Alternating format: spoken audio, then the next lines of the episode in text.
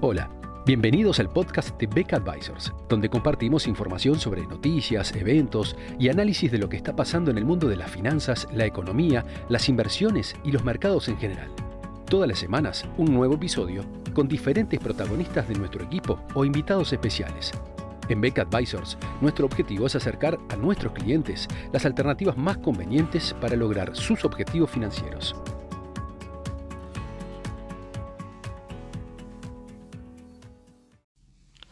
Ha pasado una nueva reunión del Comité de Política Monetaria de la Reserva Federal de los Estados Unidos y el mercado accionario y el mercado de bonos ha sentido sus efectos. La tasa de los bonos americanos a 10 años, que a comienzos de esta semana se ubicaba en 3,49%, subió a 3,7%, mientras que la de 2 años ha pasado de 3,95% a 4,11%. Por su parte, el mercado accionario registró un nuevo golpe eh, que se suma a la caída que había tenido en, las semanas previas y ahora llega a cruzar en estos días la, línea de los 3.800 puntos en el caso del eh, S&P 500. Esta turbulencia se da, no obstante, que la, decisión de la, Reserva Federal estuvo en línea por lo, en lo esperado del mercado, o sea, una suba de 75 puntos básicos, que incluso había llegado a tener expectativas de una suba mayor del orden de los 100 puntos básicos, o sea, un punto porcentual completo. Pese a que este peor escenario no se materializó, de todas maneras el mercado sufrió esta caída abrupta tanto en los precios de los bonos como en el precio de las acciones. El origen de esta turbulencia no está tanto en la suba de la tasa en sí, sino en la perspectiva de lo que es las próximas, las futuras subas de tasa de interés, de acuerdo a lo que revelan las proyecciones que eh, realizan los distintos integrantes del Comité de Política Monetaria de la Reserva Federal. Esas proyecciones recogidas en lo que se conoce habitualmente como el dot plot, o sea, la, nube de, puntos, en los cuales reflejan lo que son las, las estimaciones puntuales de los distintos componentes del Comité de Política Monetaria para la tasa de interés a distintos, en distintos horizontes de tiempo, marcan que, eh, por ejemplo, para el año 2022, en la mediana de las expectativas de los, de los miembros del Comité de Política Monetaria, se ha pasado de una tasa de 3,4% proyectada en junio para este año a una tasa del 4,4% con un rango que estaría entre 4,1 y 4,4. Eh, para el 2023, donde en junio eh, los miembros del Comité de Política esperaban una tasa de 3,8%, ahora están esperando una tasa de 4,6%. Y, eh, y, la reducción en la tasa de interés que muchos analistas de mercado esperaban que ya ocurriera durante el año 2023, de acuerdo a las perspectivas de los miembros del Comité de Política Monetaria, eso recién estaría ocurriendo en 2024, año para el cual las expectativas de tasa de interés han subido de 3,4 a 3,9%. En 2025 la tasa de interés estaría bajando a 2,9 y para un horizonte de largo plazo estaría bajando a 2,5, horizonte en el cual se espera por parte del Comité de Política Monetaria de la Reserva Federal que la inflación vuelva al 2% anual con un crecimiento del 1,8%. Eh, por lo tanto, como vemos aquí, eh, de acuerdo a esto, el impacto para el mercado no fue la, suba de 75 puntos básicos en esta instancia, eh, sino la perspectiva de que este proceso de suba de tasa de interés va a ir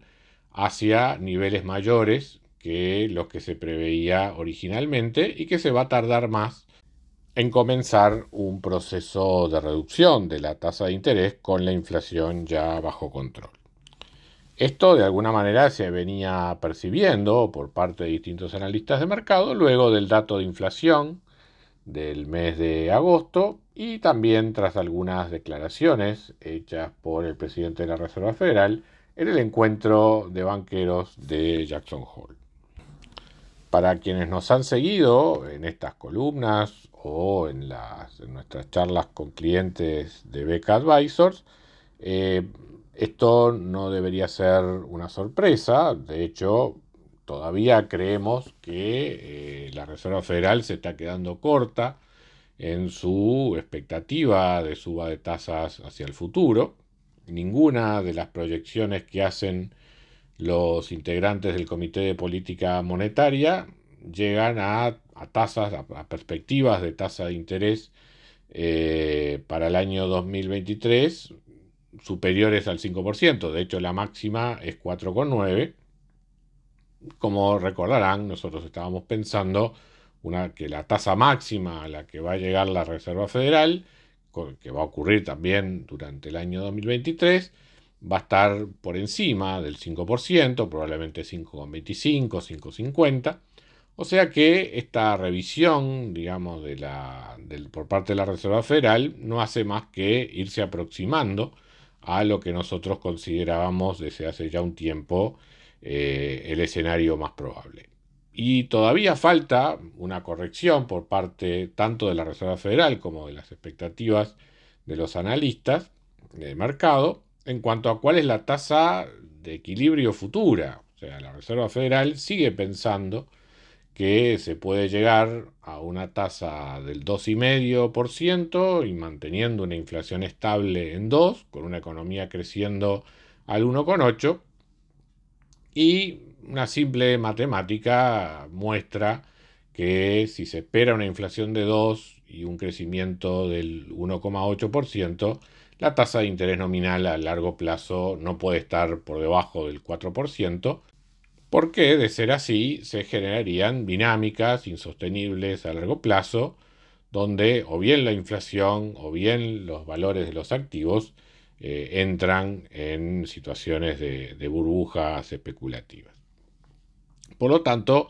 todavía queda por ver una, una, corrección en el mercado en cuanto a cuál va a ser la tasa de equilibrio futura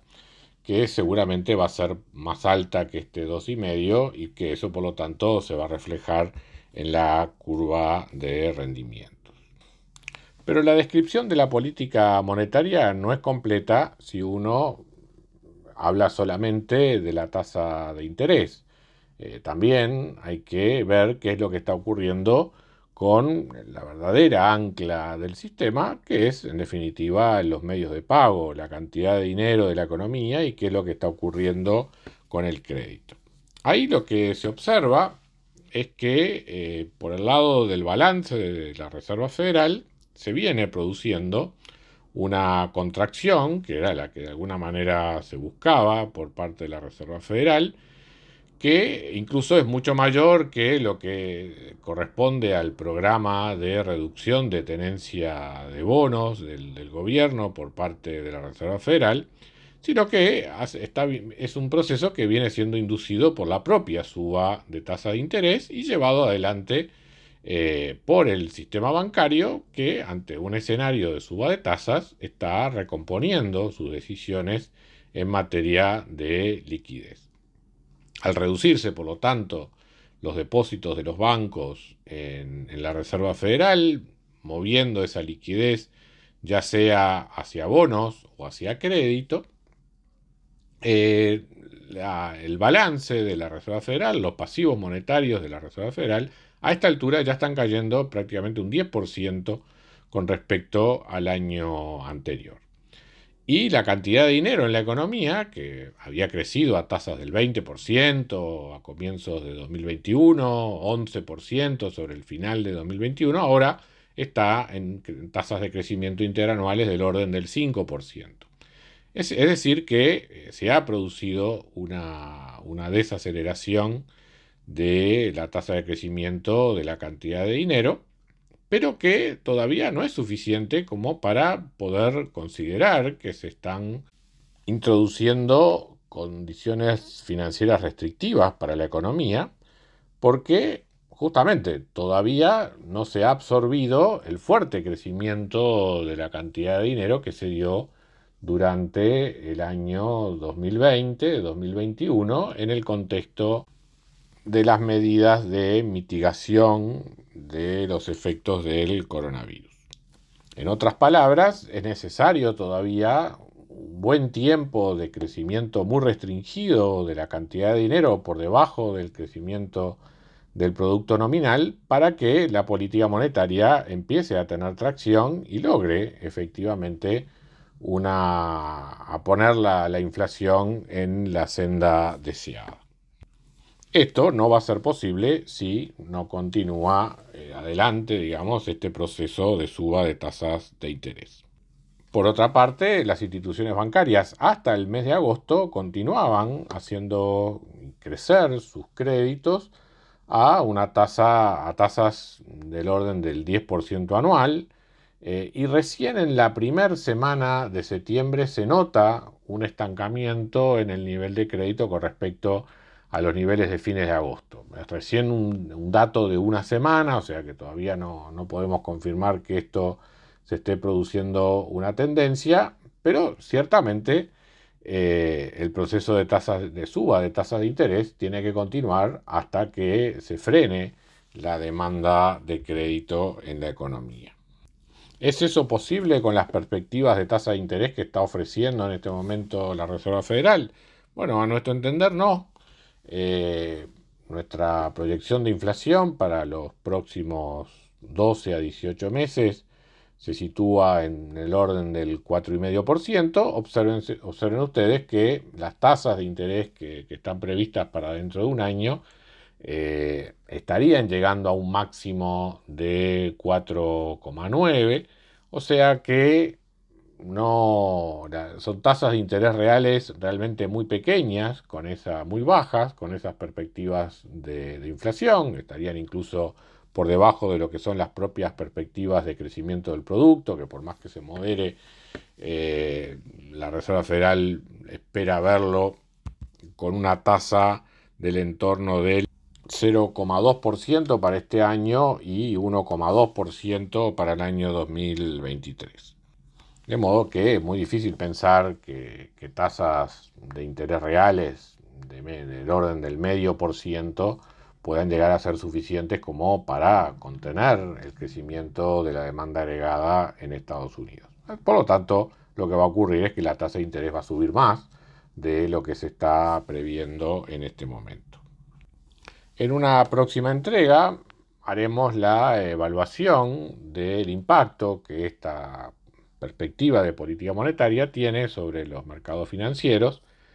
Simplemente adelantamos en este momento que otra vez, creo que por las propias señales confusas que ha venido dando la Reserva Federal y la excesiva dependencia de las proyecciones de los analistas de Wall Street respecto de los escenarios planteados por la autoridad monetaria norteamericana, se termina produciendo un exceso de volatilidad en los mercados financieros. Por lo tanto, ese va a ser el tema de nuestra próxima entrega. Muchas gracias a todos por escuchar otro episodio del podcast de Beck Advisors. Te invitamos a compartir este podcast con tus amigos, colegas, dejarnos tus comentarios o reviews y seguirnos en nuestras redes sociales Instagram, Twitter, LinkedIn y también nuestro canal de YouTube. Visítanos en nuestro sitio web beckadvisors.com para leer nuestros informes, reportes y conocer más sobre nosotros. Hasta una próxima entrega y muchas gracias.